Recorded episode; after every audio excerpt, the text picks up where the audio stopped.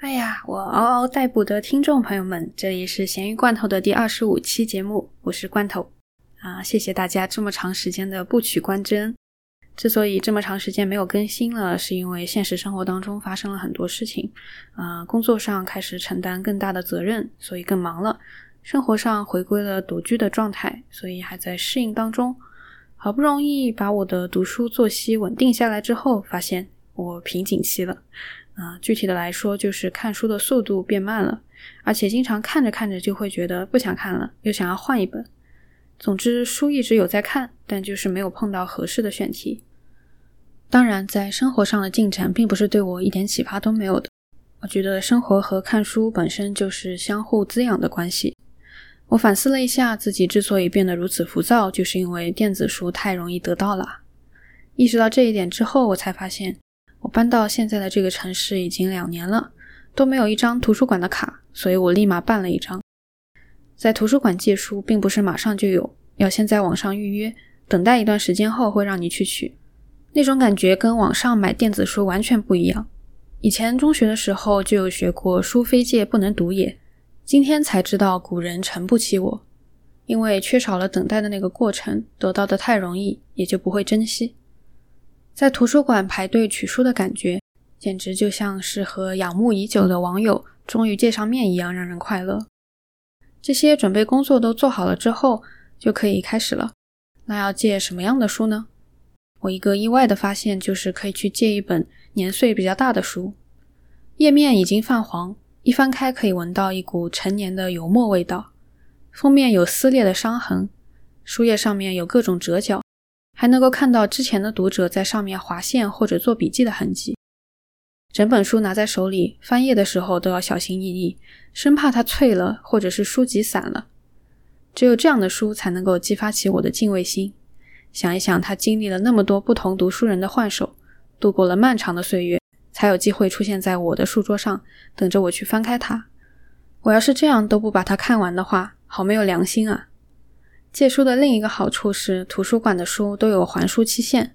对于陷入了拖延状态的人来说，有一个可见的目标会让我更容易把这件事情做完。原本以为有明确的还书日会加重我的焦虑感，结果发现这种明确性会让我精神上更放松，因为我知道最终是可以把它看完的。除了借有年头的书，在类别的选择上，也可以选择短一些、故事性强一些的小说。因为有很强的故事性，这样的小说不容易半途而废。短一些的篇幅更是能够很快的帮助我重新建立自信。在题材上可以选择从没有接触过的主题，这样会有新奇的感觉。我特别推荐自传或者游记，他们看起来没有什么难度，语言不会很艰涩，就像走马观花，看起来特别快。那今天要讲的这本书《长路漫漫：一个童兵的回忆》，正好符合我刚刚说的这些条件。这本书的作者 Ishmael 出生在西非一个叫做塞拉里昂的国家。这个国家没有什么名气，但是自然环境非常好，遍布着雨林。雨林中有芒果树、椰子树，盛产钻石，还有很美丽的传说。比如说，作者小的时候，他的祖母会告诉他，天空会对着看着他的人说话。然而，这一切的平静都被1991年的内战打破了。由于国家腐败，出现了一支反叛军，想要推翻政府。这场内战一打就是十一年，三分之一的国民流离失所。都说战争是残酷的，但是有多残酷，生在和平年代、和平国家的我们是无法想象的。跟着他逃难的脚步，我看到了很多人间地狱般的情形。有一位母亲背着自己的婴儿逃难，却不知她的孩子其实已经中弹。反叛军每路过一个村庄，都会屠杀无辜的百姓。战火很快波及到了作者的家乡。由于事发突然，他跟他的家人走散了，从此过上了独自逃难的日子。有次路过了一个村庄，村里的其他人早就走了，只剩下一个老人。他给老人做了一顿饭一起吃。临走的时候，他问老人叫什么名字。老人说：“你不用记住我的名字，因为我大约是活不到战争结束的。”也就不占用你的脑容量了。如果你有幸活到战争结束，只要记得遇到过我这么一个老人就行了。你快走吧，保佑你平安。我不知道为什么看到这一段特别想哭，就是那个当口一大把年纪都不知道自己的下一顿在哪里，也没有腹肌之力，想逃难也逃不动了。但是他最关心的不是自己的生死问题，而是为路过的陌生的孩子担心。他能够做的只是祝福他们能够平安。为什么有人在自己时日无多的时候还能够心系着下一代人的未来？而同样是人，也有人以一天屠杀三个村庄为乐趣。战争就是这样，把人性中极恶和极善的部分都放大，再把这些浓烈的经历全部塞给一个本该享受童年的孩子。除了要躲避残暴的军队，作者还面临着额外的危险。由于反叛组织中也有不少童子兵，好几次路过的村庄都把他们以为是叛军，要处死他们报仇。每次都是靠运气才逢凶化吉。人与人之间的信任感被降到最低，对生活的基本需求也被降到最低。有一个特别戳中我的点是，和他同行的伙伴去世了，他非常的难过。旁边的人就劝他说：“你至少知道他埋在哪里。”就是战争时期，连一个你在乎的人想要知道他的埋骨之地都是奢望，都是一件要让人感到庆幸的事情吗？作者的母语并不是英语。但正是因为如此，他的语言当中有一种不加修饰的冲击力。我被一辈子的悲伤包裹着。这句话没有经历过战争的人是写不出来的。被子一般都会被认为是一个温和、让人感到有好感的东西。只有当你经历过夜不能寐，脑子里不断闪现的都是那些流血的画面的时候，你才发现所有的美好的东西都已经被染上了战争的回忆，包括被子。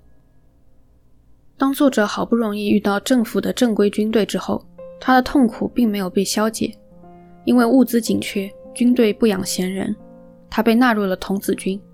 每次训练的时候，他失去家人的伤痛都会被用来激发仇恨。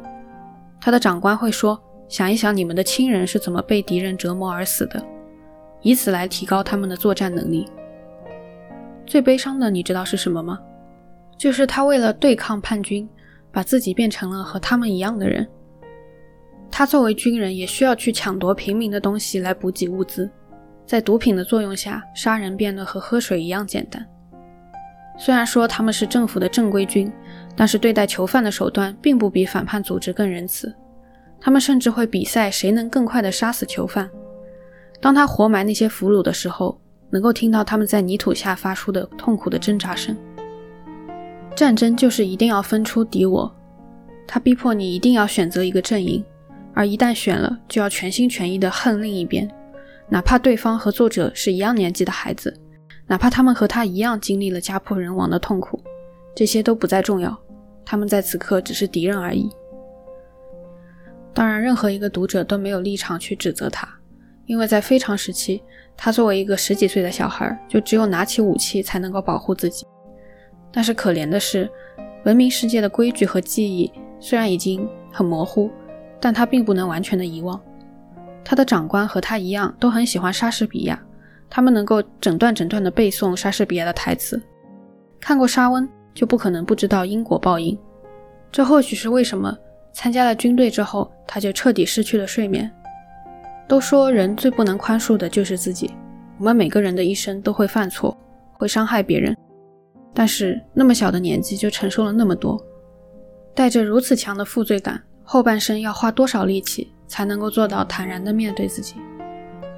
而且当他的身份从平民转变为一个军人之后，他就不再能够和平民共情了。当他很幸运地被联合国转移到救助站，不再需要参军了之后，他的心情不是放松，而是愤怒。他迫切地想要回到战场，他无法忍受和自己的枪支分开。